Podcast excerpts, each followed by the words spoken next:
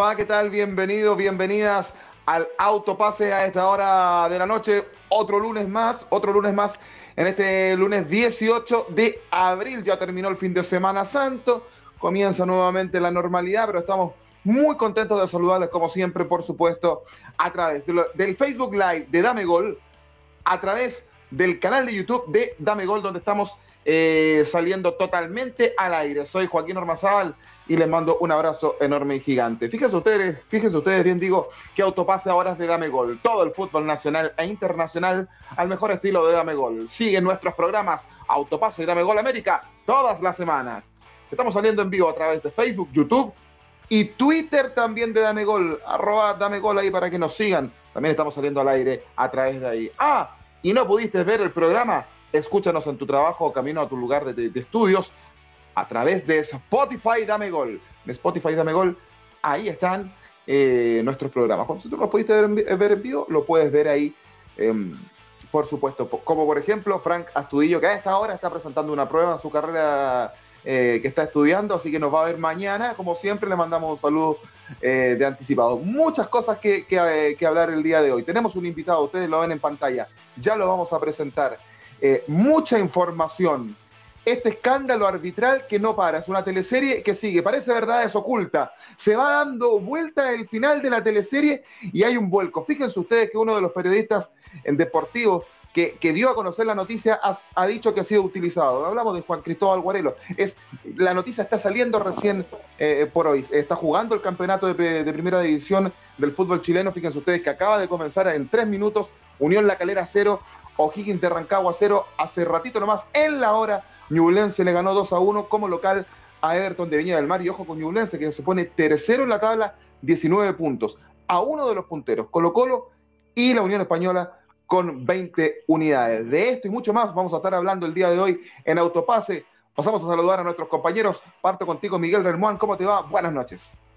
Buenas noches, Joaquín. Buenas noches a toda la gente que nos sigue en, Autopase. Eh, muy contentos con mucha información, decías tú, también con un gran invitado. Eh, jugó en nuestras canchas durante varios años, así que va a, ser una conversación muy entretenida. Así es, y saludamos a Gabriel Jorquera. Parece que no voy a estar, chiquillo, pero estuvo igual. Llegó corriendo, ahí lo tenemos. Al abogado del gol, Gabriel Jorquera, ¿cómo te va? Buenas noches.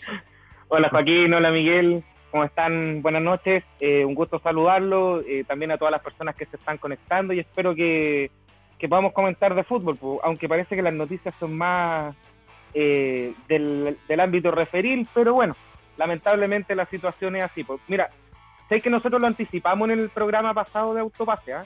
eh, respecto a, que, eh, qué sentido tenía este tema de esta denuncia si realmente no había un móvil, no había, no había un, una razón de ser para poder hacerlo, digamos, un beneficio o algo así. Entonces, que, queda un poco demostrado con esta investigación que realiza la NFP que lo vamos a estar conversando más adelante, por supuesto.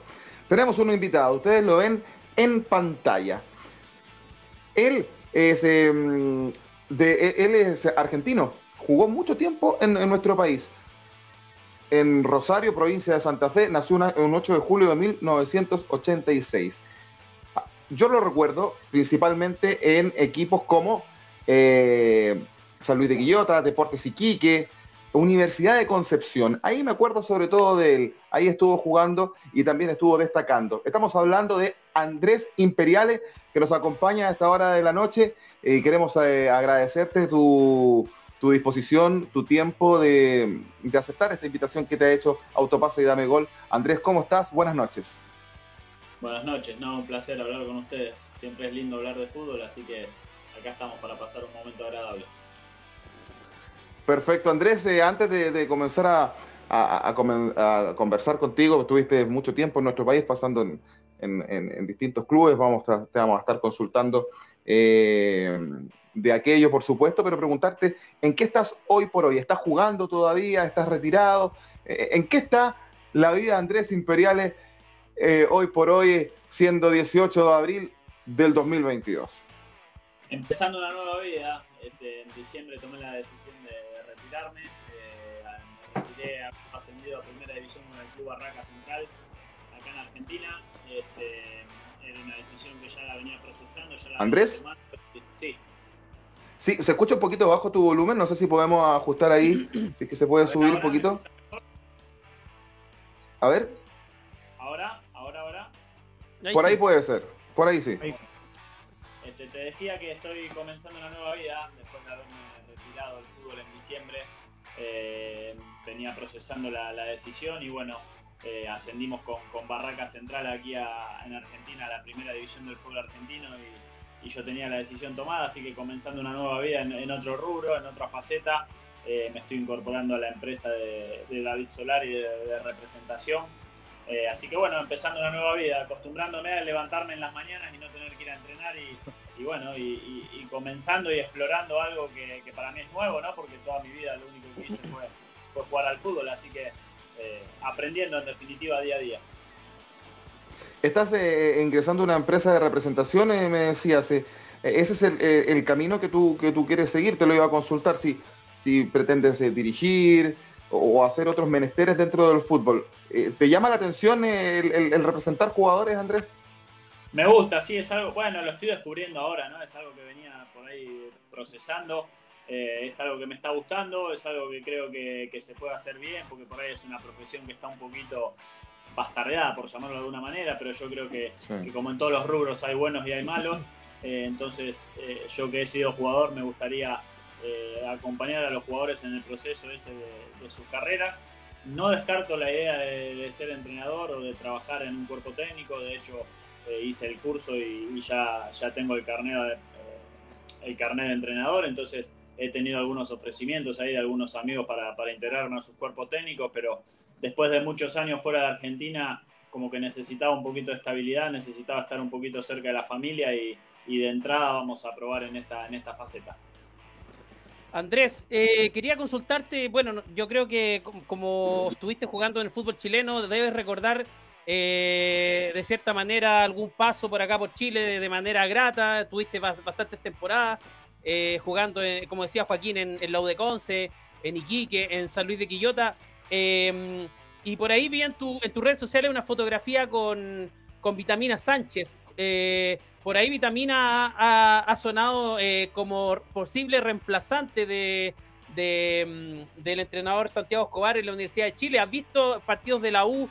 ¿Tú crees que, o sea, con esto no estamos finiquitando a, Escobar, pero de fondo más adelante, ¿tú crees que Vitamina tiene las condiciones para dirigir a la U?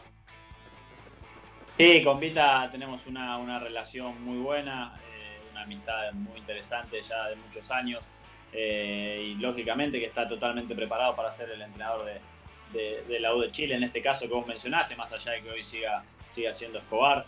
Eh, es un entrenador que ha hecho las cosas muy bien en el último tiempo en Chile, que a lo largo de su, estadía ahí ha, ha hecho muy buenas campañas con los diferentes equipos que le tocó y por ahí está en un momento justo como para para ver si se le da ese salto de calidad. Ojalá que, que, así sea. Hasta el momento, eh, bueno, Escobar sigue siendo el entrenador, la dirigencia se mantiene firme en su, en su decisión y bueno, Vita está sin trabajo esperando con algunas, con algunas chances, con algunos sondeos porque le ha ido realmente bien en su última experiencia y, bueno, seguramente pronto volverá a trabajar. Eh, Gabriel Jorquera. Sí, eh, hola Andrés, primero que nada saludarte, buenas noches.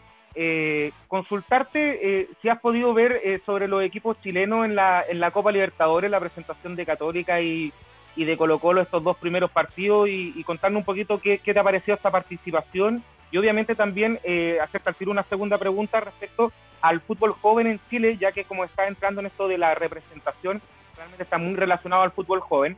¿Qué te han parecido jugadores que hayan salido en los equipos chilenos? Sí, mirá, eh, los partidos de Copa Libertadores, lo de Colo Colo lo vi por la TV, hizo un gran partido en Brasil y creo que hizo un gran partido la semana pasada de local.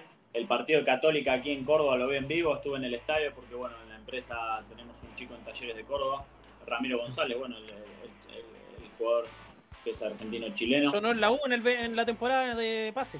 Exacto, estuvo, estuvo muy muy cerca de ir a la U. Eh, así que lo vi en vivo. Católica me da la sensación de que le costó un poquito afianzarse en ese partido, que se animó sobre el final a ir a buscarlo y estuvo cerca, pero ya como que no, se animó a ir a buscar antes. Fueron algunos minutos nada más que, que, metió en un arco a talleres con alguna chance ahí sobre el final, pero me da la sensación de que si, hubiese, si se hubiese animado algunos minutos antes podría haberse llevado algo para, para Poquito.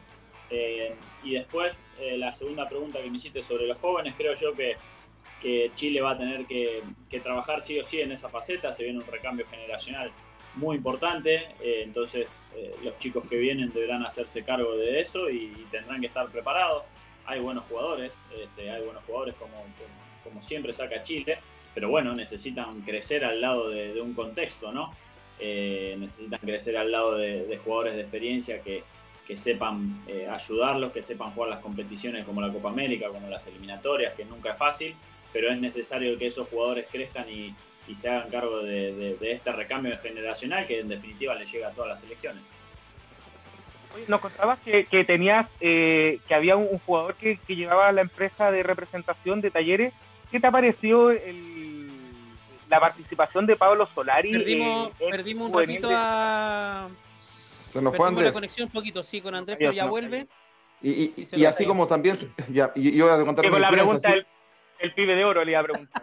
Sí, y, así como se me fue eh, también el internet de mi, de mi computadora también, ¿ah? así que yo soy brutalmente honesto, vamos a tratar de reiniciar porque nosotros nos vamos comunicando por interno por ahí también, así que la verdad que la, conectividad el día de hoy eh, eh, no ha sido muy buena, pero nos dejaba cosas interesantes, muchachos, por ejemplo, Miguel, y, eh, Andrés Imperiales decía que el Vitamina tiene todas, todas las, chances y tiene todos los pergaminos para estar en la U. Sí, ahí volvió eh, Andrés. ahí tenemos Andrés. Gabriel. Me decía Cristóbal.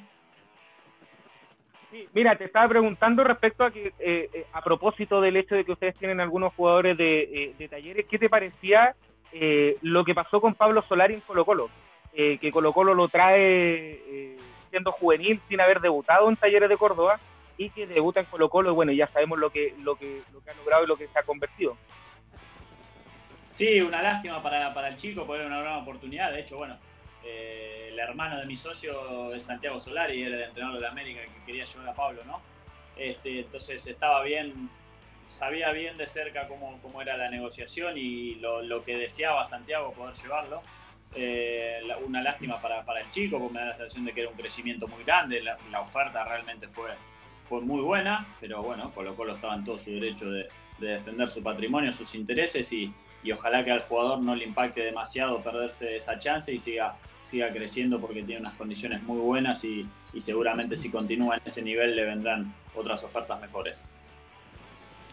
Eh, pero en base a eso, eh, Andrés, eh, eh, tú, tú, tú, ves que es más factible para un jugador tener un, crecimiento yendo a México, a un, equipo grande, en todo caso como el América, que quedarse acá en Colo Colo, considerando que Colo Colo está jugando Copa Libertadores y que lo está haciendo de buena, de buena forma ahora, y con un Solari que ha, estado, que ha destacado, eh, aún así tú piensas que era más conveniente su ida a México en lo deportivo, porque quizás en lo económico, evidentemente, los mexicanos pagan hasta el doble y el triple de lo que se puede pagar en el fútbol chileno.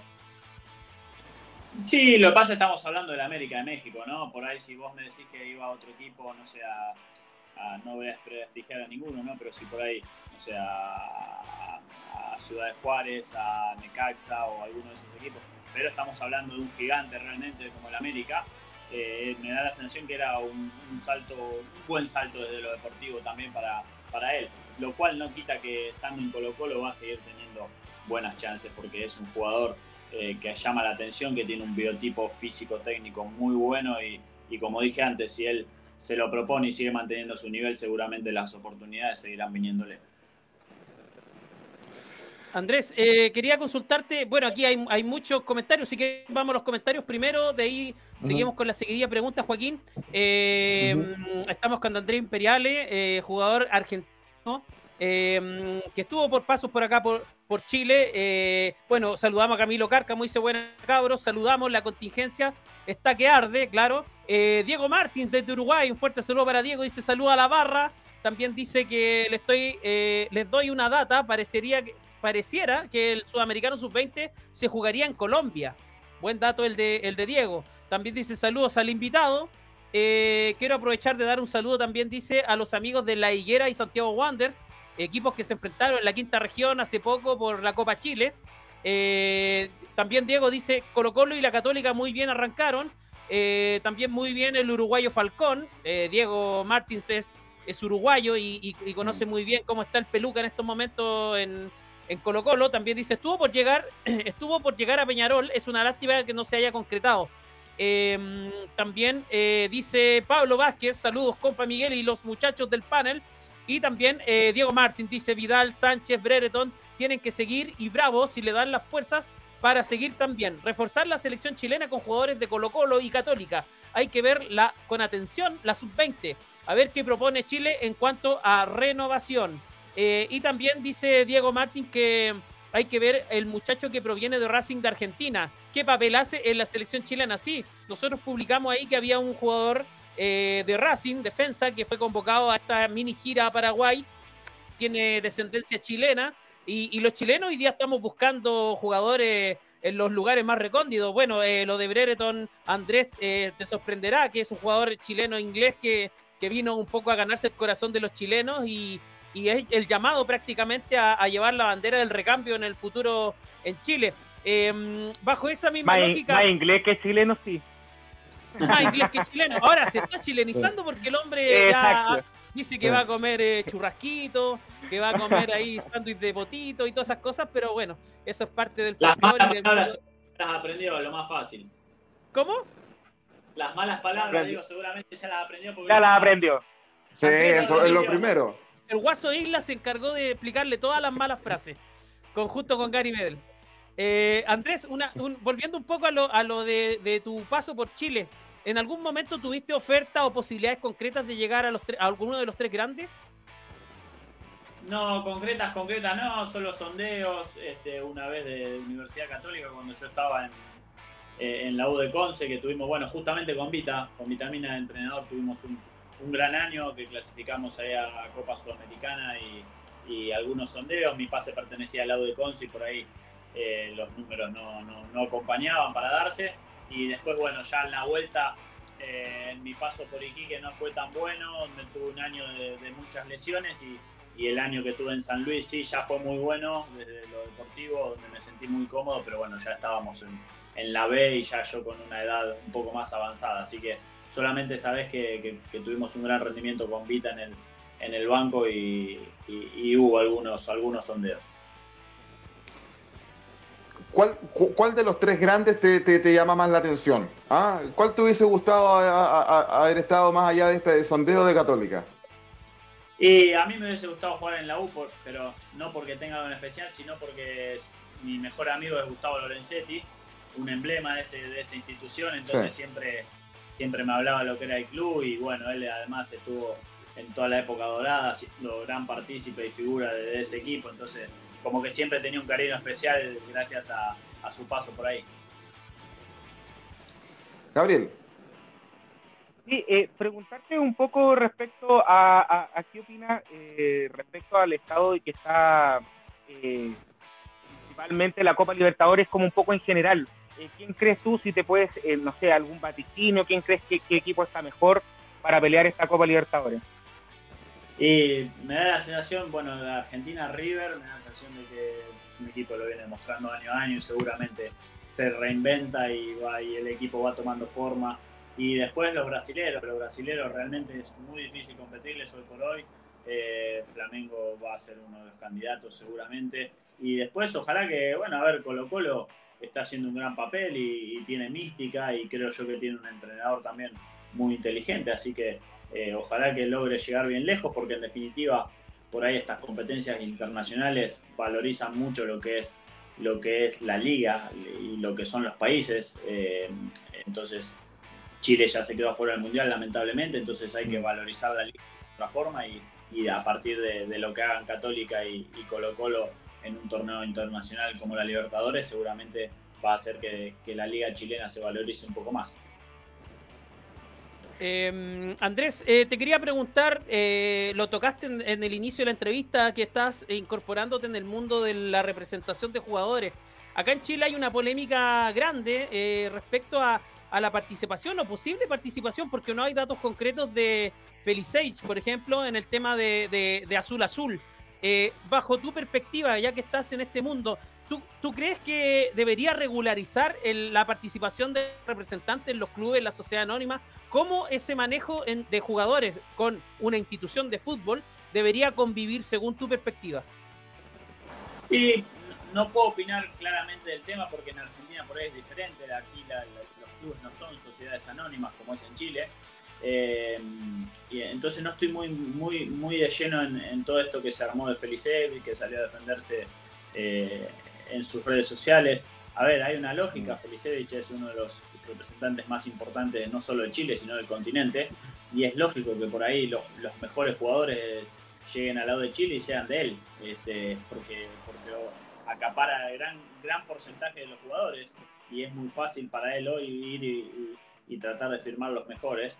Entonces, eh, ya te digo, no puedo opinar del tema con, con mucha profundidad porque no conozco eh, bien eh, de qué se trata eso. Andrés, estuviste en Chile, que conoces muy bien nuestro balompié, viste seguramente muy de cerca la, selección chilena, quizás algún compañero que haya sido nominado, y hay muchos nombres que suenan para, para la banca chilena. Uno de ellos es de Matías Almeida, que este fin de semana eh, renunció al San José Earthquake.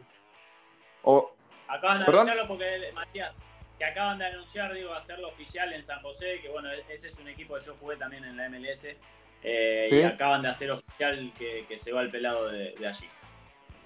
Que se va. Y evidentemente acá en Chile él ya sonó una vez, ya lo contactaron una vez y ahora su nombre está nuevamente. Eh, ¿Crees tú que es, un, que es un entrenador para la selección chilena? Yo creo que sí, porque es un momento ideal para él. Es un momento de, donde él va a tener tiempo para desarrollar su, idea, su proyecto. En realidad para cualquier entrenador, ¿no? Agarrar en este momento es ideal porque comienza un nuevo proceso, un recambio generacional que hablábamos recién. Uno puede empezar a, pulir y a, trabajar a chicos jóvenes pensando en lo que es por ahí la Copa América próximo, las eliminatorias para el próximo Mundial. Entonces el entrenador que agarre ahora va a tener la ventaja de, poder trabajar mucho tiempo y no estar apretado con el tema de los tiempos, como le tocó a Lazarte, que le tocó mm. llegar y apagar un incendio y bueno, lamentablemente salió mal. Entonces, eh, Matías es un entrenador con una gran capacidad, que, más allá de su paso no haya sido bueno en Estados Unidos, eh, ha demostrado cosas muy buenas, así que, bueno, serán los encargados de la federación de tomar la decisión, pero creo que es un, muy buen candidato a la banca. Andrés, queremos eh, agradecerte tu disposición eh, por haber estado con nosotros el día de hoy, por haber aceptado esta entrevista. Queremos desearte mucho éxito en todos tus, propósitos, en todos tus menesteres, en, esta nueva vida que decías tú que estás tomando. Y gracias también por la buena onda para con nuestro país. Jugaste aquí, así que ya, ya, ya conoces un poco de nuestra idiosincrasia. te mandamos un abrazo y mucho éxito en lo que viene. No, gracias a ustedes. Chile es un país que quiero mucho. De hecho, tengo una hija que es chilena, entonces es un país que me trae muy bonitos recuerdos este, y, siempre lo llevaré en mi corazón. Así que bueno, gracias por la invitación y acá estamos a disposición para cuando lo necesiten. Perfecto, gracias por haber estado en Autopase. Andrés Imperial, entonces, exjugador de la U de Conce, de Deportes Iquique y de San Luis de Quillota, entre otros clubes por el mundo también que estuvo jugando él. Bien, vamos eh, a, continuar con nuestro programa a través del Facebook Live de Dame Gol, de Twitter de Dame Gol y también a través del canal de YouTube de Dame Gol Autopase como cada lunes. Yo estoy tratando de reconectarme nuevamente para ir comunicándome eh, con ustedes, muchachos. Eh, cosas que pasan en, el, estamos en, No, y es, sí, la verdad es que. cosita interesante, Imperial. Eh, eh, después nos vamos haciendo señas acá, si estamos, no estamos, saludos, comentarios, bueno, cualquier cosa. Aquí nos vamos al antigüey. Oye, dejó cosita interesante. Hay que hacerle carbón a esta, máquina que tengo acá. ¿Cierto? Eh, dejó cosita interesante, Imperial. Y me, quedo con lo de con lo de vitamina. Ojo que podría ser un candidato fuerte para la U. Dicen que la Sarte también está entrando por, por en carrera. Eh, pero bueno, pueden pasar muchas cosas. Fue campeón ahí. Y, mm. Sí, lo otro de Almeida también me parece interesante que, sea un candidato fuerte, que, es su mejor momento. Almeida también, que dicen que suenan en, Chivas de Guadalajara, que por ahí también podría ser. Eh, es que estuvo ahí y fue campeón con Chivas. Lo mejor de Almeida fue en Chivas de Guadalajara, porque en River ascendió, ganó el campeonato del ascenso, pero es el ascenso. Ahora, en Chivas ahí ganó, ganó hasta una Conca Champion. Por eso, claro. Y, lo de los representantes yo creo que también fue franco y, directo, porque de fondo está muy vilipendiado el tema de, de, los representantes, pero claro, en Argentina se vive otro tipo de, realidad. Son todos sociedades anónimas, hay muchas corporaciones de por medio. Eh, así que bueno, muy interesante invitado el que tuvimos hoy día, Joaquín. Así es, muchachos, antes de meternos a la cancha, eh, la noticia de que manda, me digo, antes de meternos a la cancha para analizar lo que hicieron Colo Colo, la U, Católica, Magallanes también, que está haciendo un campañón en la primera vez. Pero, ¿qué está pasando con, con el arbitraje, chiquillo? Miguel, ¿cómo, ¿Por qué no nos hace una introducción con, lo que, con la información y lo comentamos acá y también invitamos a la gente que comente en, nuestra, en nuestras redes sociales? Sí, eh, en la tarde surgió una bomba eh, de información respecto a lo que es eh, la investigación, el informe de la NFP que sostiene que, en resumen, hubo una, una búsqueda o, una, o una intención de desacreditar el arbitraje chileno y perjudicar a Javier Castrilli. Ya todo esto se hace por, medio de, una, de un informe donde eh, eh, este, este, este, es las conclusiones dice que la investigación eh, se, pudo, se pudo generar en una investigación de, más de 200 páginas, los cuales ellos finalmente hacen una, especie de resumen y, bueno, se habla de que se contrató la empresa Genius Sport y Sport Radar, que son las empresas encargadas de investigar todo este tipo de amaño y, o manipulación en cuestión. bueno, dentro de las recomendaciones se señala de que hay una evidente existencia de actos destinados a desacreditar y difundir información distorsionada para desestabilizar el arbitraje chileno, que dañan la Asociación Nacional de Fútbol y la transparencia de la actividad del fútbol en conjunto. Eso en, resumen. Eh, también se hacen algunas eh, solicitudes respecto a eh, llevar el tema al tribunal ordinario, donde se estaría evaluando la posibilidad de que haya sanciones penales por la filtración de audios falsos. Eh, y lo otro que... Injuria, exacto, Gabriel el abogado sabe muy bien que por dónde podría entrar esto y lo otro que también a la comisión de, penalidades de, la NFP también tendría injerencia respecto a, estos dichos del, de donde los sindicados son Gilaver, el árbitro, eh, más otros dos eh, referís que habrían eh, generado toda esta todo este problema. Otra bomba en la NFP, eh, debido a que ya había información donde se acusaba a Javier Castrile de haber intervenido en estos partidos, particularmente en el partido de Guachipato contra Copiapó, por la promoción. Oye, ya empezaron, ya empezaron los, ¿Qué hacemos, de los, de los, ya empezaron los periodistas de los otros canales a hacer la fila para pedirle disculpas a Castrilli o, o, vamos a seguir con el con el temita porque porque si se fijan, ah. eh, un poco se cumplió lo que dijo Castrilli. O sea, y mm. tenía razón Castrilli al sacar a estos árbitros. Porque son los mismos los que, le, los que le hicieron la cama y que dijeron que estaban arreglando partidos. Hay varias, hay varias cosas, mira, bueno, yo lo decía en la introducción del programa, Guarelo, que fue el que dio, ah, yo no soy mucho de, hablar de, periodista, no, no, voy a decir colegas porque yo soy, yo soy locutor, no soy, no, no, no soy periodista, pero, pero somos comunicadores igual. No soy mucho de nombrarlo y tengo, uno tiene que ser responsable, pero según la noticia que, que, salió en todas las redes, que él asumió y dijo que había sido utilizado por los árbitros. ¿Cuánto se daña la imagen también de un comunicador con esto también? Y yo no sé si los colegas comunicadores van a tener eh, la capacidad de, de, de, de, tener esta autocrítica y reconocer que por ahí pudieron haberse equivocado. Pero yo creo que esta teleserie no termina, muchachos. No, no, Yo, yo creo que hay cosas, hay, pasan varias cosas ahí, pero, pero yo, yo voy a hacer memoria, yo tengo que ser responsable, pero tengo que hacer memoria de lo que yo he visto en el fútbol chileno, en el último tiempo, desde que llegó el señor Castrilli, que lo hemos tenido acá. Primero, uno viendo los partidos y, y comentándolo incluso pues con tu viejo, con amigos, a mí me llamó la atención ya la actitud profesionalmente hablando de algunos árbitros que que estaban haciendo cobros bastante dudosos de, que llega él. Yo no es que esté poniendo en duda, sino que lo que yo he visto me parecían actitudes en cancha muy extrañas desde que está Castrilli. Segundo, lo de Guilaber, que si bien parecía un audio muy original y que a lo mejor todos nosotros pudiéramos haber caído en, en, creer lo que él estaba diciendo, ¿ya? Porque además con, con ese lenguaje tan particular, te diría yo, eh, como que si de verdad estuviera conversando con alguien, quizá era para creerle. Pero yo recuerdo un penal que no cobró en contra del Peluca Falcón en un partido de Colo Colo Cobresal cuando faltaban tres fechas para que terminara el campeonato del 2020 y Colo Colo estaba peleando el descenso.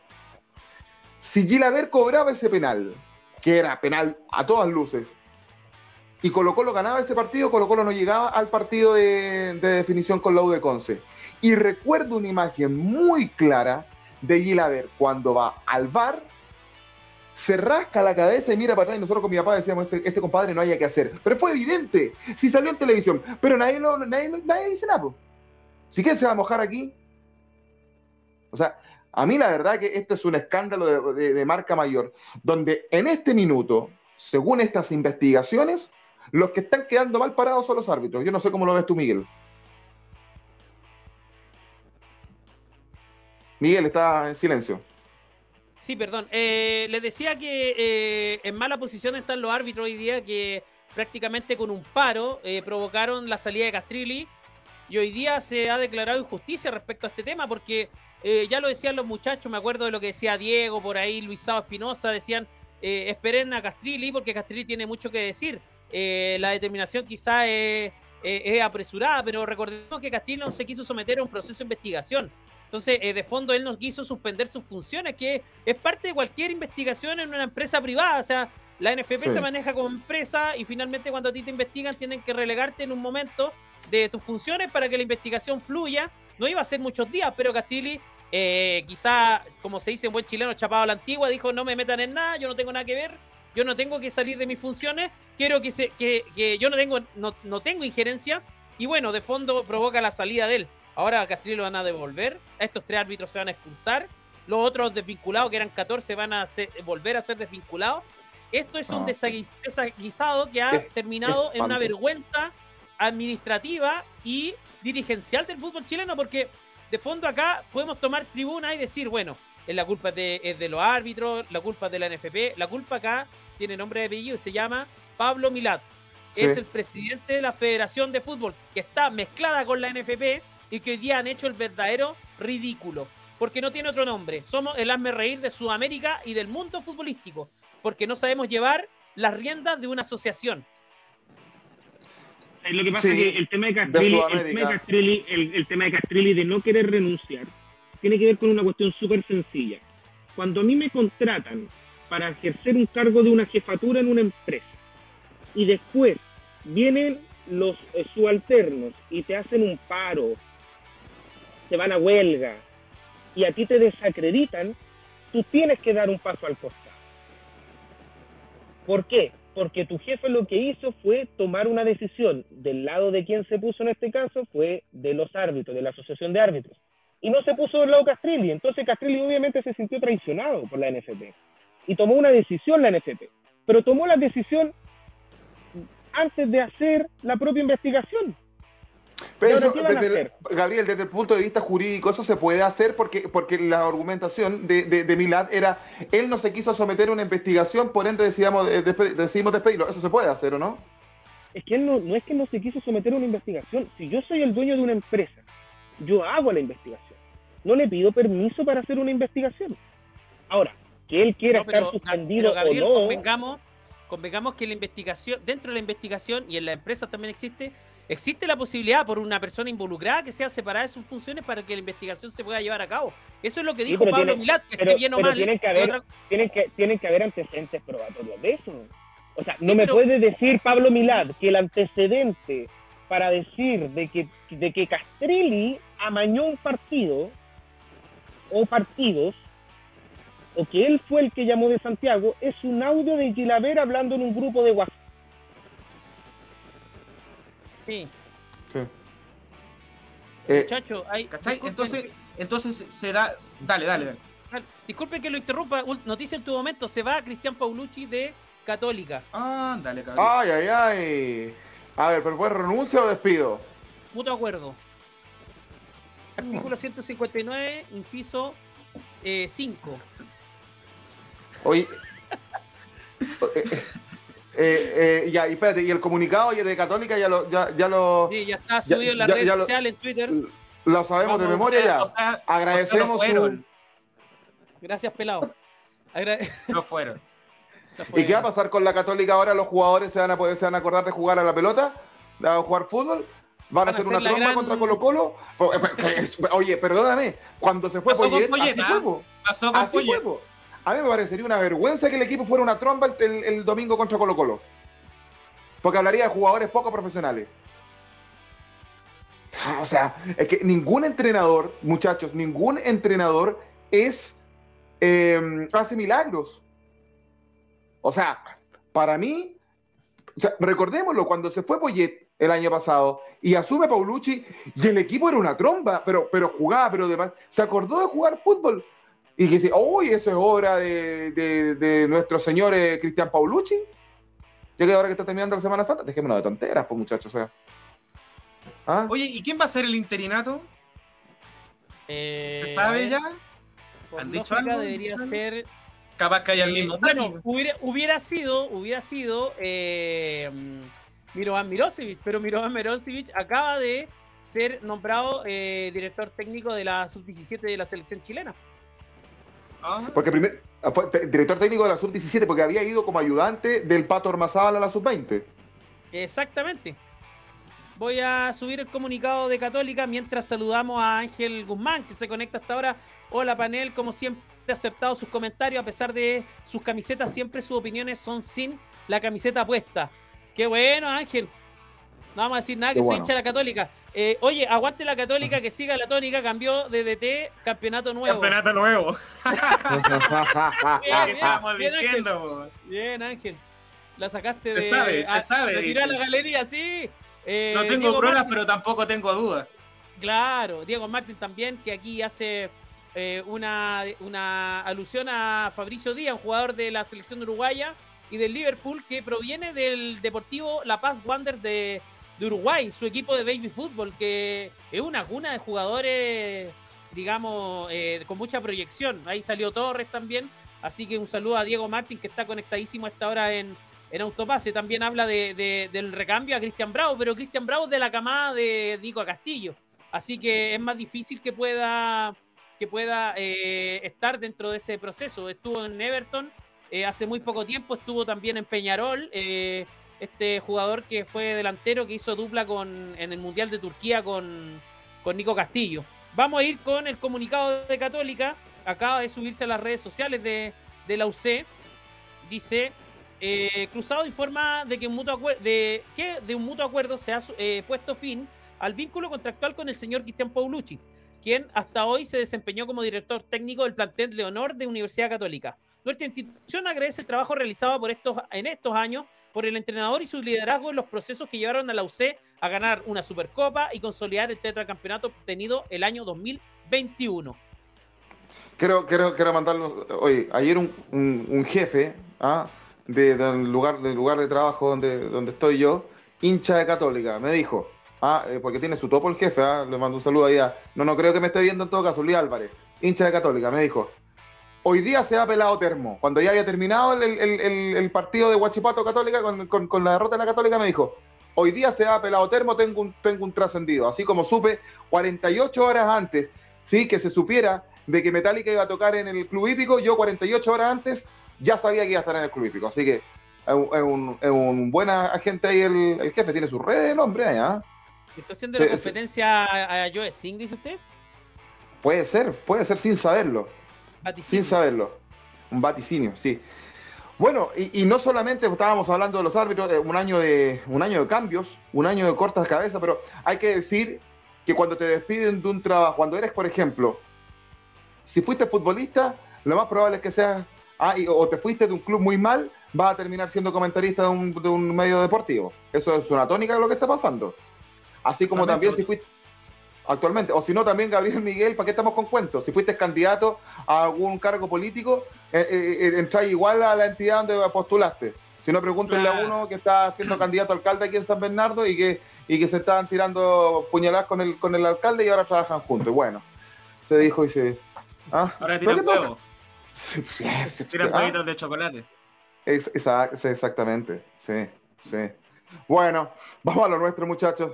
Eh, no solamente Paulucci eh, fue cesado de su cargo, Miguel, había otro más, para allá al norte, ¿no?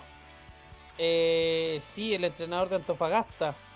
Tolizano. Eh, sí, él eh, fue cesado también por la mala campaña, se comió una goleada en, Ecuador con Liga de Quito, que a todo esto le ganó al Barcelona, así que Sugar Swing debe estar también en llama a esta hora. No ha hablado, se le acabó el internet. Desde que desde ayer a las 10 de la noche ya no había internet para Swing, le mandamos un saludo a nuestro amigo allá en Guayaquil. Eh, hay, hay movimientos de entrenadores, así que eh, yo creo que, eh, bueno, a, veces no, quizás uno nunca sabe cuál es el momento preciso para hacer cambios. me sorprende lo de Paulucci porque yo esperaba que después del partido con Colo Colo se anunciara su salida. Se había dicho eso en un principio, que, pero yo creo que ocurre quizás en el, en el momento preciso porque considerando que hay una semana larga también de trabajo, porque yo creo que hubiese sido mucho más traumático haberlo sacado después del partido con, Colo Colo y después tres días más eh, tiene un partido por Copa Libertadores con Flamengo. La Católica es un equipo que no jugaba a nada. A nada. Lo único que hacía era tirar centro, lanzar centro y buscar la cabeza de San Pedri. Entraban jugadores desequilibrantes como Bonanote y, el, el, panorama no cambiaba en nada. La partitura del juego no cambiaba en nada. A, mí me parece que esta Católica está Em, agonizando. ¿Hace cuánto rato que, cuando revisamos la tabla de posiciones, viste que, que, ponen primero una plana con los primeros que están peleando arriba, después eh, siempre estaba Católica ahí eh, en la primera. ¿Hace cuánto rato que no veíamos a la Católica en la segunda plana? O sea, lo de las universidades hoy por hoy es paupérrimo. Eh, alguien dijo por ahí que si Católica seguía así, iba a terminar peleando el descenso junto con la U. Imagínense. Eh, lo, de Católica, la verdad, yo, yo no sé, yo con los mismos jugadores que casi ganaste un tetracampeonato, perder la memoria así de, de juego fútbol, a mí me llama la atención lo que pasa en ese plantel, Gabriel. Sí, es que ¿sabes lo que pasa? Que se repite un poco la historia con Poyet. Sí, sí, sí. Eh, no, nos, no nos llamaría la atención si es que no hubiese pasado lo de Poyet y ese cambio tan drástico de nivel futbolístico. Que, que, ese nivel futbolístico tú no lo podías alcanzar de un día para otro. Salvo que eh, eh, haya querido echar al técnico o, haya habido algún problema interno, qué sé yo. Pero, pero es muy raro. Ahora, vamos a ver qué pasa con, la Católica ahora sin, eh, sin Paulucci.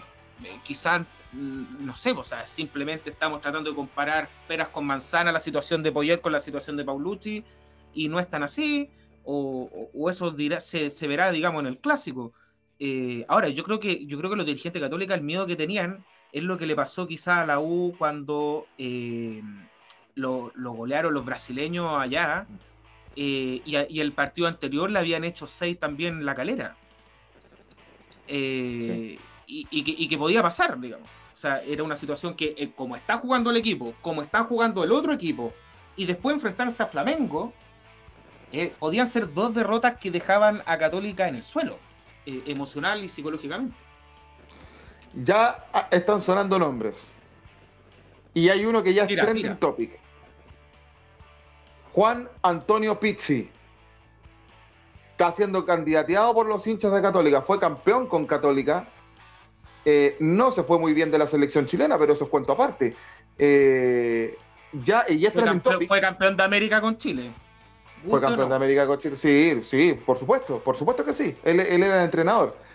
Eh, Fíjate que es el tercero antes de Trending Topic en Twitter, Miguel Relmuano. Pizzi y también suena uno que está sonando para el banco de la selección chilena, Ariel Holland. Mira, qué buen nombre. Qué, qué, buenos nombres. Mm. Qué lástima que un amigo, qué lástima que un amigo en la casa esté con pega ahora. Eh, tiremos nombre, Ricardo Lunari. Me hubiera gustado que el Lunari tuviera su oportunidad en Católica. Sí, él siempre, o sea, Ricardo Lunari se iba a parar afuera a San Carlos de Apoquindo con el diario bajo el brazo, esperando que ser considerado como entrenador de Católica. Ese, fue el anhelo de él de, siempre. Pero la verdad es que los dirigentes nunca, nunca lo, consideraron así. Eh, así que lo, cierto es que, eh, Paulucci no va más y no, no, no se ha dado un nombre de quién va a dirigir este fin de semana frente al partido frente a Colo Colo. No, no, no se ha hablado del interinato aún. Mañana vamos a ver. Mañana, mañana, mañana, mañana se va a saber. ¿Vamos con la U? Vamos con la U, por supuesto. Eh, ¿Y qué pasa con la U? Otro infierno, otro infierno. Otro, infierno. las universidades, la verdad, es que es un verdadero infierno. Eh, esta Universidad de Chile que a mí, a mí, a mí me, sorprenden las declaraciones de, de Escobar. Nosotros lo discutíamos hace tiempo atrás con, con Schubert, sí, no, si quieren corretearlo, que aquí no se sabe apreciar, me lo decía. Pero si también el fútbol es por resultados, o sea, eh, proceso, respetar proceso. Es que, está bien, pero el proceso de Escobar ya partió mal, primero que todo, conformando mal un plantel. Entonces, ah, no, pero es que la responsabilidad es de Rogerio. Sí, pero él es el entrenador y él tiene que aprobar si le traen o no jugadores, cosa que en el fútbol chileno no se da mucho. Eh, conforman mal un plantel desbalanceado y eso se ve en el juego. ¿A qué juega la U? A nada, ha intentado por ahí con unos juveniles como Osorio, Asadi, pero es muy poquito, es muy poquito. Y Escobar, después más encima Miguel, terminando el, partido, donde tiene un pobre empate, 0 a 0, Em, dice eh, que estoy pensando ya en el Audax italiano. O sea, uno, no, la verdad que no lo entiende. Sí, es para darse cabezazo lo que dice Santiago Escobar, sobre todo en los post partidos, después de, cada enfrentamiento. Eh, es un calvario, eh, se nota la incomodidad que tiene el técnico colombiano que hizo gran parte de su carrera en, Ecuador, en la U en la U, en la U de en la U Católica de Quito. Eh, me quiero quedar con algunas declaraciones. Santiago Escobar lo subo en Twitter para que lo revisen. Estoy pensando en Audax. Eso hoy tengo en mi mente. Entiendo las críticas, pero hace parte del fútbol las críticas. Y la responsabilidad que tengo por dirigir a la U. Eh, me ilusiono con conseguir con estos muchachos y no quiero abandonar el barco. Eh, toda la semana Santiago Escobar dice lo mismo, también señala sobre los juveniles, soy consciente que van a tener partidos de altos y bajos no fue fácil para los chicos, tienen un buen medio campo ellos y van de menos a más. Eh, la evaluación del plantel mal conformado se haría recién en la fecha 15, o sea, Escobar definitivamente no va a salir de la U antes de la fecha 15, vamos en la 10. Eh, por ahí dicen algunos hinchas azules eh, que, el llamado a, reemplazarlo fue Berizo y Berizo habría dicho que no. el candidato fuerte azul azul era Berizo. Berizo quizás no se quiere venir a meter en un enredo y quizás se meta en otro peor. Eh, Berizzo tuvo la experiencia de Bielsa. No ya, se, se metió, a ningún grande. Berizzo ya se metió en un enredo, pregúntenle a Mario Mauriciano. ya, ya. Oye, eh... Te dejó boteando Miguel. Claro, bueno, está bien. Como buen 9 tiene que rematar. Oiga, eh, no, pero lo de la U, lo de la U realmente es paupérrimo da, rabia, sobre todo porque al, momento de salir eh, Escobar es pifiado de una manera, todo el estadio se cayó en pifia. O sea, yo no sé hasta cuándo van a aguantar eh, los hinchas. Es lamentable que tengan que irse a, manifestar de todas formas, han amenazado de todas formas, eh, han rayado fuera el CDA, lo de Junior Fernando hoy día también, que suma un poco más de lo que pasa. Bueno, hay que hacer, ser claro, no llegó, llegó en mal estado, pero no llegó borracho, llegó en mal estado, trasnochado, tuvo un cumpleaños, ahí se filtró un poco redes sociales. Caña, caña, caña. o, falte sueño, pero no, no seamos, no seamos. Yo tengo un tema con eso. decir que venía borracho. Yo quiero decir algo con eso. Escobar estila, a, diferencia de los otros entrenadores, yo no sé por con qué razón lo hace, porque eh, no lo hemos visto en los resultados, pero Escobar entrena siempre un, eh, un día después de cada partido y después al subsiguiente les da libre. Junior Fernández, después del partido con Palestino, tenía el cumpleaños de su polola. ¿Ya? Ah, e invitó, sí, e invitó a Ronnie Fernández, un compañero de trabajo. ¿Quién no ha invitado a un compañero de trabajo a un carrete de algún pariente? ¿Quién no lo ha hecho? Junior Fernández salió eh, a la luz pública no porque él haya subido historias principalmente, eh, a lo mejor lo hizo, pero donde se ve bailando y festivo no fueron propiamente tal de sus redes sociales, sino que fue en las redes sociales el imitador de Daddy Yankee. Y alguien podría decir, pero ¿por qué el imitador de en que anda subiendo? Oye, pero si el tipo está trabajando, nos podrá gustar o no los, músicos tributos, pero el tipo está trabajando y tiene que mostrar su trabajo en, redes sociales. Que ahí, y que lo contrata gente conocida, además. Y, que, más encima que lo contrata gente conocida y que ahí que aparece. Y lo otro, fue después del partido. ¿Quién no tiene derecho a ir a celebrar el, cumpleaños de, tu mujer, de tu pareja, de tu polola? O sea, si no estamos nada, dame con la América para que critiquen a Vidal porque se toma sus copetes, o sea, exactamente. aquí, aquí, aquí, va, aquí va, que, quiero hacer un, hincapié yo. Eh, ¿Quién no va después del trabajo? ¿Y quién no ha tenido un mal día? Si Junior Fernández y todos los jugadores de la U. ¿Quién no ha llegado un lunes carreteado a trabajar?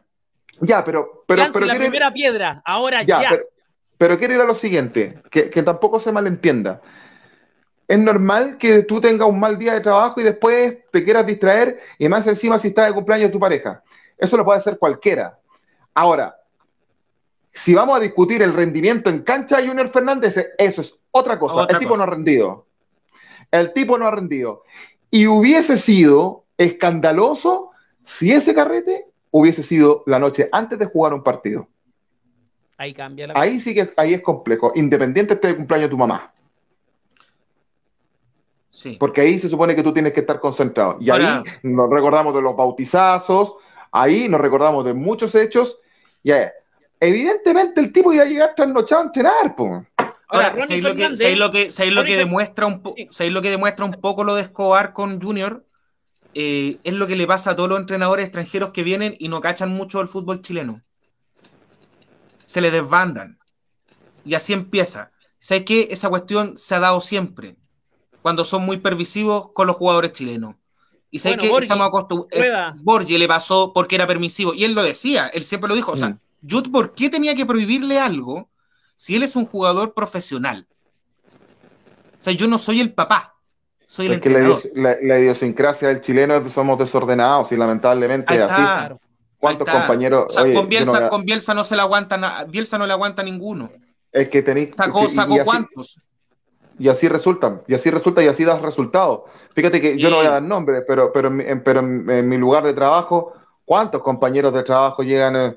Eh, y sobre todo el fin de semana, y entendible, si son jóvenes también, y tienen que, más encima, estudian en la semana algunos y tienen que trabajar sábado y domingo. Eh, obviamente quieren salir, si la cosa es que tú tienes, tienes que cumplir, tienes que llegar a la hora, y uno lo ve. Y, y la idiosincrasia del chileno es ahora que lleguéis borracho a la pega no corresponde. Ahora, ahora yo creo que igual. O sea, puede llegar con menos ánimo, pero llegar a la hora. Los hinchas de la U están molestos porque el rendimiento de Junior y de todos los jugadores de la U es bajo. Y, esto hace un poco. Em, dar un poco de, ira, de rabia, de que, de que, después de un partido donde la U empata y, prácticamente ya se ponen en zona roja, eh, termina después en una fiesta. Ahora, abogo lo que dice Joaquín, obviamente los jugadores tienen vida personal como cualquier ser humano y nunca hay que olvidarse de eso. Eh, cuestionámoslo en la cancha, gritemos lo que queramos gritar, queremos echar al entrenador en Twitter. Bueno, listo. Pero de ahí en más, a que el jugador no pueda hacer su vida personal como cualquier ser humano, es otra cosa. Ahora, distinto es que haya llegado atrasado, ¿ah? Sí, porque, también hablamos, de una responsabilidad. O sea, una cosa es que, el día anterior hayáis carreteado, pero te levantáis igual a, a, la hora que tenéis que llegar y llegáis a la hora que tenéis que llegar a tu trabajo. Es que ese es el tema. Ahí ya cambia un poco la cosa. O sea, tú te acostaste a las 4 de la mañana, 5 de la mañana y si tenés que estar a las 8 o 9 de la mañana, tenés que estar igual. Tenéis que estar nomás. Exactamente. Así es. Bien. Eh, lo, de, lo, de, Escobar parece de verdad que improvisa. Yo eso nomás quiero dejar. Es que ¿sabes lo que pasa? Es que Escobar con esto, con esto hecho de, golpear la mesa quiere, dar, quiere dar a conocer también que está, que tiene autoridad porque ya está pesando muy poco eh, y uno lo ve por el rendimiento del equipo, si ese, si ese, si ese es el tema. Es que no hay un equipo de la U. o sea, todos los partidos cambian. Cambia uno, cambia el otro, después lo vuelve a poner, después lo cambia, después cambia dos, después cambia tres. No, no, o sea, en todo el campeonato no ha habido un equipo de la U. Eh, yo, no, no, yo no me sé, yo no me sé ni, ni las oncenas titulares, ni de la Católica ni de la U. Sin embargo, sí la de Colo Colo, muchachos. Y, quiero preguntarles a ustedes, pasamos al cacique. Eh, eh, ganó, con cierta dificultad, eh, un partido de muchas piernas fuertes, pero ganó igual. Y en el segundo tiempo pudo haberlo rematado de, contra, de, contraataque, de contragolpe. Pero quiero preguntarle, ¿qué les pareció las declaraciones de Quinteros quejándose de, de que este partido con Católica debió haberse jugado el sábado y no el domingo próximo? ¿Están de acuerdo con lo que dijo Quintero, Miguel? Yo estoy de acuerdo con el reclamo, quizás no con, la, con las palabras que se usaron, pero sí, con la, mm. exacto, con la forma, pero sí con el fondo, porque, eh, o sea, a, ver, eh, y quizás los amigos sudamericanos nos van a entender, el fútbol chileno hace rato que no es protagonista, hace rato que no estamos dando eh, alguna pincelada de buen fútbol en, este continente. Católica ha hecho un par de excepciones, un par de partidos buenos en torneos anteriores, pero lo de Coquimbo Unido, que fue un espejismo, Coquimbo terminó en segunda, y producto de estas mismas prácticas de la NFP, eh, que programa partido encima, eh, planteles cortos, por ahí algunos se comparaban con, con, por ejemplo, River Plate, pero River Plate tiene una plantilla espectacular, con jugadores que valen 10 veces lo que... Un jugador de River vale la mitad de la plantilla de Colo Colo, o sea, es una cosa extraordinaria. Eh, el fútbol argentino es distinto al chileno, no nos comparemos con River Plate. River Plate va a jugar miércoles, domingos, miércoles. Acá en Chile tenemos un plantel corto. Eh, Quintero se le lesionan dos y ya tiene problemas. La Católica se le, se le va, eh, ahora se le va a Paulucho. O sea, tiene, tiene la embarrada. Y, y aún así, no, no hacemos mal las cosas a nivel organizacional. Más allá de que. Los que tienen que, ayudar perjudican.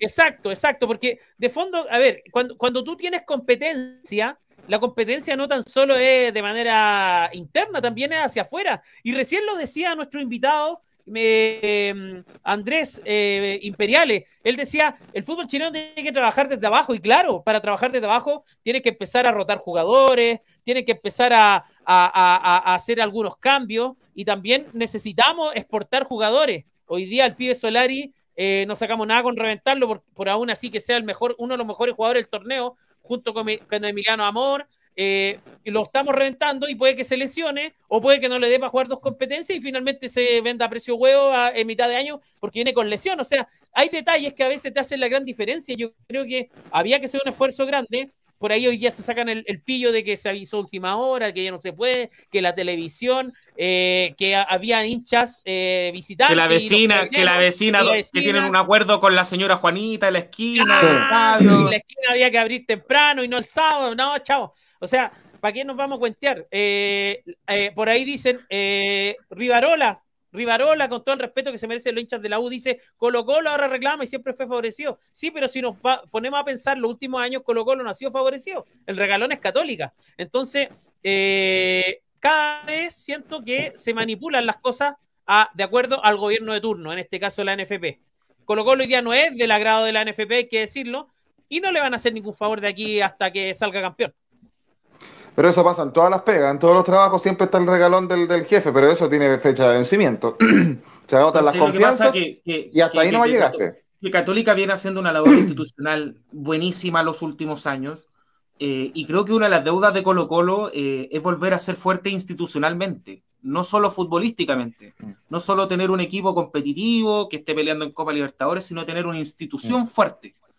Y eso Colo Colo lo dejó hace mucho tiempo. Colo Colo lo dejó hace mucho tiempo. Colo Colo no se puede imponer ante la Católica.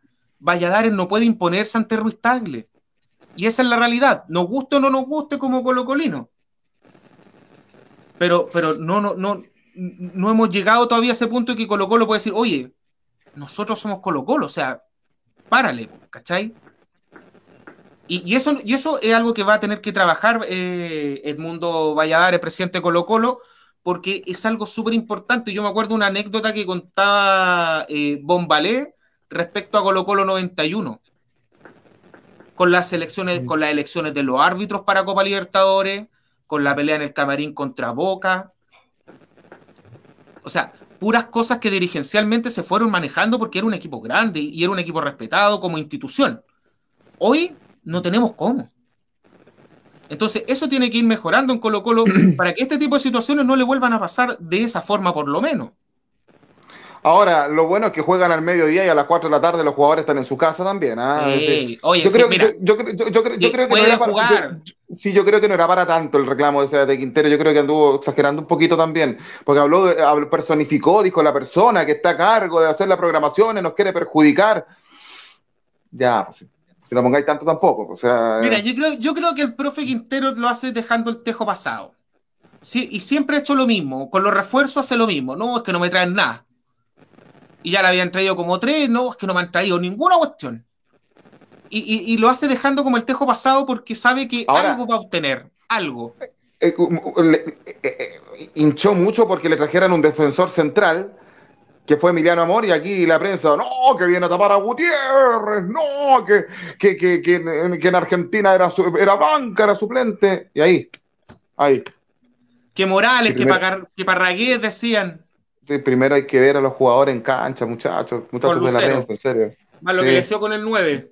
Eh, dos- y ahí están dándole resultados. De frente, muchachos, antes de, antes de, de, de, de- de emitir juicios. Bueno, decir que la tabla de posiciones tiene los tres primeros lugares, Colo Colo con 20 y la Unión Española, ambos punteros con 20 unidades, por diferencia de gol Colo Colo arriba, pero recordemos que ya no se define hacia el campeonato, pero falta mucho todavía. Ñublense con el triunfo eh, en la hora, un, un equipo que juega bien, ah, eh, le, le ganó hace un rato atrás a Everton de Viña del Mar, tiene 19 unidades. La y tercer mecánica. lugar. Sí, la longaniza mecánica. Campañón de Chacalito García en la banca de Ñublense. Y los dos últimos lugares. la calera que está jugando a esta hora y que está empatando 0 a 0, que está jugando de local en el Sausalito, la calera de Sí. Viña del Mar. Está empatando 0 a 0 frente a O'Higgins de Rancagua. La calera está penúltimo en zona de descenso directo, ¿ah? con 8 unidades. ¿Quién lo diría? La calera que siempre estuvo peleando arriba los eh, campeonatos anteriores. Y, penúltimo, y último, digo, perdón, Deportes Antofagasta eh, con 6 unidades. Fue despedido el técnico Tolizano, lo, lo contaba hace un rato Miguel Renmuán. ¿Dónde están felices también, muchachos? Una parte acá en San Bernardo y una gran- buena parte del país también, con uno de los clubes más emblemáticos y más antiguos del fútbol chileno, el Manojito de Claveles, Magallanes, que está más puntero que nunca, Miguel. 25 unidades eh, por sobre 10 puntos que le sacó a, a Rangers de Talca, me parece que su. No, 9 puntos le sacó al su máximo perseguidor, que es Unión San Felipe, que tiene 16. Magallanes está puntero con 25. Da para ilusionarse esta campaña, Miguel, en definitiva. ¿eh?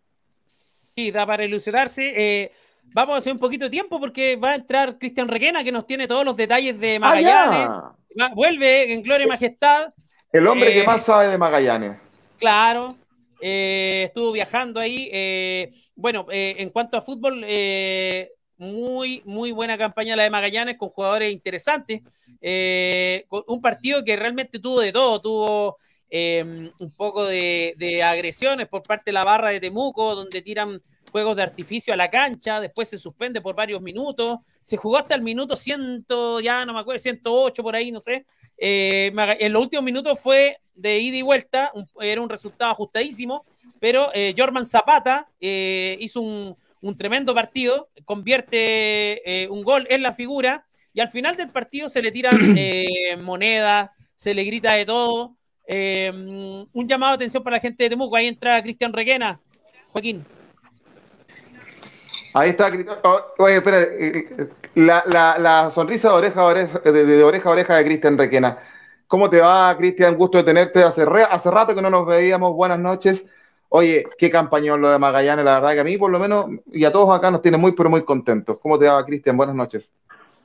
Hola, buenas noches muchachos, a todos los que están ahí en sintonía también y a ustedes que están en el panel. De verdad, eh, estamos viviendo momentos muy felices, mo- momentos muy, muy alegres, eh, que, que obviamente te dan, te ilusionan, te motivan, eh, te dan energía para poder hacer lo que estamos haciendo nosotros como, como página.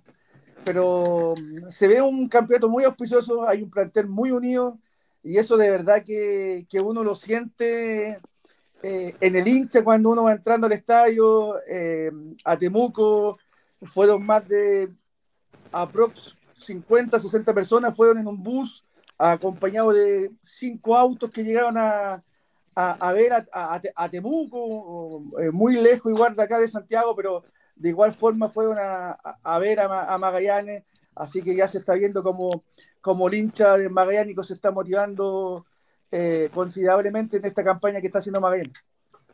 Cristian, eh, Miguel. Quería hacer una pregunta, Cristian, respecto al, a lo del Nico Núñez, cómo, cómo se ¿Cómo es la, ¿Qué es lo que se habla en la interna? ¿Tú tienes acceso a, hablar con los jugadores, un poco con el camarín? También sé que hay mucha afinidad con la página eh, Somos Albiceleste también, que les mandamos un saludo. Eh, han hecho una tremenda eh, eh, ya muy patentada su, transmisión, siguiendo a Magallanes a todos lados. Te quería preguntar respecto a, cómo está el camarín. por ahí hablamos años anteriores, temporadas anteriores, que Magallanes se desinflaba, que empezaba como como caballo inglés, por ahí lo decíamos, y hoy día ya ha pasado buena parte del torneo y Magallanes está tomando distancia de sus perseguidores. ¿Qué, qué se vive en la interna del camarín? Eh, si bien los jugadores manifiestan que hay que ir paso a paso, eh, y, pero eh, sí están muy entusiasmados, están muy ilusionados por el juego. dicen que por el tema de, que hay una columna vertebral muy marcada en Magallanes, y después lo forman también el plantel juveniles y que eso se, ha mezclado, se ha podido, se ha podido lograr mezclar de buena forma y y levantar los rendimientos de, jóvenes como Julián Alfado, el Pipe Espinosa, eh, Aranguis, que ahora es un titular indiscutible en el medio terreno de juego, que, antes no lo era. El Pipe Espinosa en la campaña pasada eh, estaba prácticamente descartado y ahora está de titular. Eh, con Temuco, como no estaba Piñero, que era central el número uno, pasó a, jugar de central en. Así que hay jugadores importantes como, como Piñero, como eh, Acevedo, como el Pupi Vázquez, como Cortés, que, de verdad Cortés hay que sacarse sombrero por él.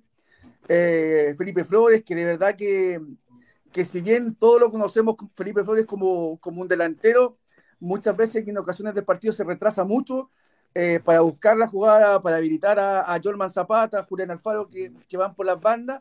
Así que es un, es un equipo que, está muy unido, de verdad, que está muy unido, que, no hay no hay distancias como otros eh, como otros campeonatos que hay un jugador más arriba que es el que como que miraba de alguna forma bajo el hombro a otro jugador y no, ahora hay un equipo que eh, de una madurez, de, una tranquilidad, de ir paso a paso mm. consiguiendo objetivos y yo creo que eso se ha plasmado en la cancha. Magallanes, si bien es es un equipo que, que, da espectáculo en cuanto al toque, en cuanto a salir jugando, pero también hay un, es un equipo que, pone, que, pone la garra cuando tienen que ponerla, que tienen que correr cuando mm. tienen que correr, que tienen que defender y, defienden. Y así se ha logrado buenos resultados como, como lo estamos haciendo en esta campaña. Cristian, ¿qué pasó con Jorman Zapata? Hubo un incidente ahí. Eh, ¿Es cierto que eh, hubieron consignas eh, racistas en contra de él? Sí, nosotros ya estábamos terminando la transmisión y, lo eligieron como el, como el mejor jugador, entonces lo entrevistan. Y de la tribuna a la cancha son pocos metros. El estadio de Temuco es como muy mm. cerca del, del terreno de juego y ahí empezaron a a tirarle moneda, a insultarlo, con, con, insultos racistas también. Así que ahí estaba también, iban a entrevistar también a Nico Núñez. Eh, así que Nico le dijo, ya, Jorman, vamos nomás. Y ahí el, el periodista que estaba de turno ahí en TNT también apoyó y, y decidieron como suspender la entrevista y, y, que se marchen rápidamente al, al, al camarín. Así que, pero fue un partido muy difícil eh, ¿Por qué? Porque por, el tema de la bengala, los fuegos artificiales. Sí.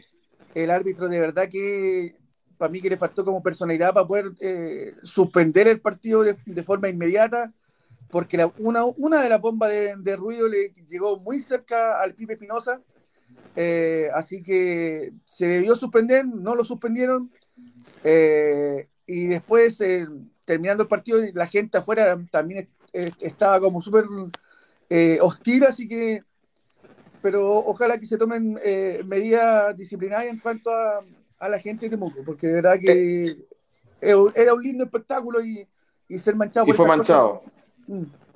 32 mm. años que Magallanes no ganaba en Temuco. Sí, ya voy a ir, eh, ya voy a, ir a eso, pero, pero que, que quería contar a Gabriel, eso, eso, eso, es grave, ¿eh? porque ya se sabe mundialmente que está penado eh, las consignas eh, eh, racistas, y más una región como...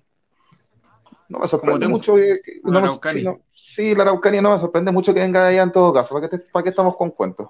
Sí, yo creo que, yo creo, a ver, en Chile en general no tiende a pasar mucho o quizás se maquille un poco a ¿ah? este tema de, de, los insultos racistas, pero es un tema que en Europa por lo menos se, se ha visto bastante. Eh, y yo creo que la NFP va a tener que tomar alguna decisión bastante drástica respecto a este sentido si quiere atajarlo a tiempo. Porque esto después, si lo dejan pasar, va a volver a pasar y va a volver a pasar y va a volver a pasar y cada vez va a ser con mayor gravedad. Entonces creo que, creo que no es menor el, el, asunto de la, de la denuncia eh, por, por, dicho racista en contra de, algún jugador eh, de, de, algún equipo. así que espero que de verdad que eh, tanto Magallanes haga las denuncias correspondientes y eh, que la NFP de oficio también inicie una investigación al respecto para poder eh, ejercer las sanciones contra, contra Deportes Temuco. A ver, con relación a lo que decía Miguel, a lo que iba Cristian, fíjate, desde el 24 de enero de 1987, esa fecha fue la última vez que Magallanes estuvo en primera división empatando 1 a 1 con Audax Italiano en el Estadio Santa Laura. 30 me parece que se cumplieron 35 años en enero pasado de que Magallanes no juegue en primera división. ¿Se puede romper ese récord este año, Cristian? ¿Están esperanzados? Sí, yo creo que eh, el otro día conversábamos nosotros y decíamos que si este no es el año, eh, se ve muy difícil que puedan ser otros. Eh, están dadas las cosas para que eh, Magallanes pueda seguir aumentando la distancia. Eh, se vienen partidos muy difíciles. ahora todos quieren ganar a Magallanes, todos quieren ganar mm. a Magallanes, todos quieren bajar al, invicto. entonces se, hace aún, aún más complicado, aún más difícil.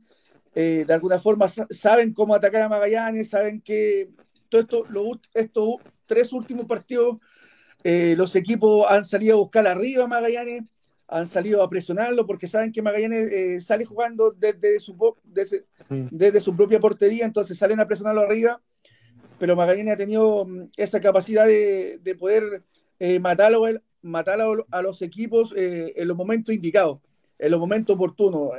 Recibe, recibe, recibe, recibe todo el, el, embate del equipo contrario y en los momentos precisos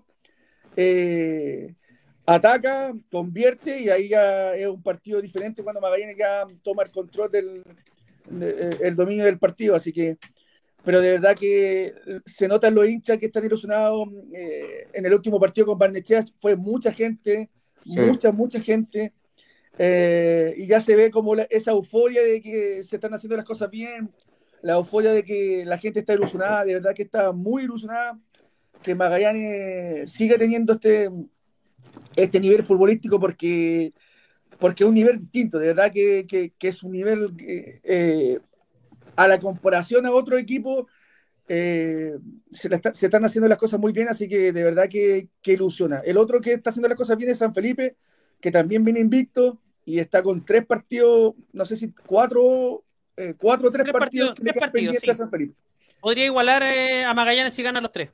Sí, así que pero Magallanes va a seguir ganando, así que eso no hay, ninguna duda y vamos a estar hinchando por aquello. Cristian, yo te quiero hacer una pregunta antes de cerrar.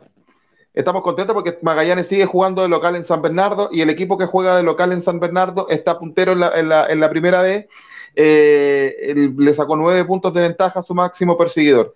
De ascender a primera división Magallanes, su localía, ¿va a seguir en San Bernardo o va a emigrar a otro estadio con mayor capacidad? Yo, eh, yo creo que, eso? Eh, lo, que se, lo que se decía ahí era que eh, hay, partidos, hay partidos por niveles.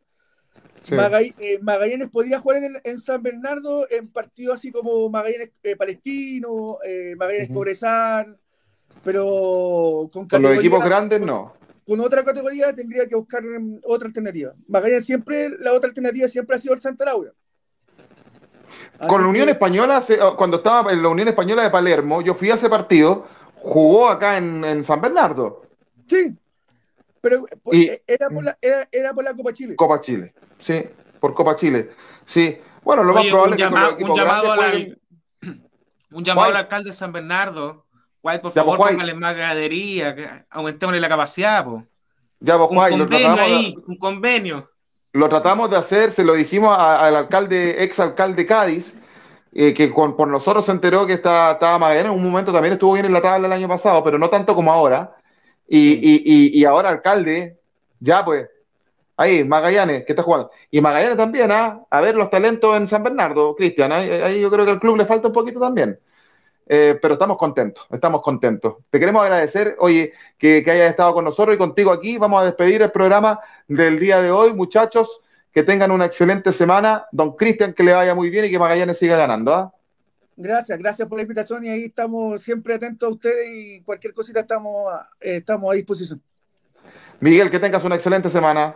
Buena semana para ustedes, muchachos. Nos vemos el jueves con Dame con América. Gabriel, que te vaya bien. Chao, chiquillos, nos vemos. Nos vemos el jueves con Dame Gol América. Agradecer a ustedes también su fidelidad por acompañarnos y por vernos como siempre en nuestros programas acá en Autopase. Nos encontramos el jueves con Dame Gol América con temas a, tratar. No hay Copa Libertadores ni Copa Sudamericana esta semana. 59 minutos del segundo tiempo. Siguen empatando 0 a 0 la calera con O'Higgins de Rancagua en el campeonato de Primera División de Chile. Que estén muy bien, que les vaya bien. Buenas noches. Chau, chau, chau, chau, chau.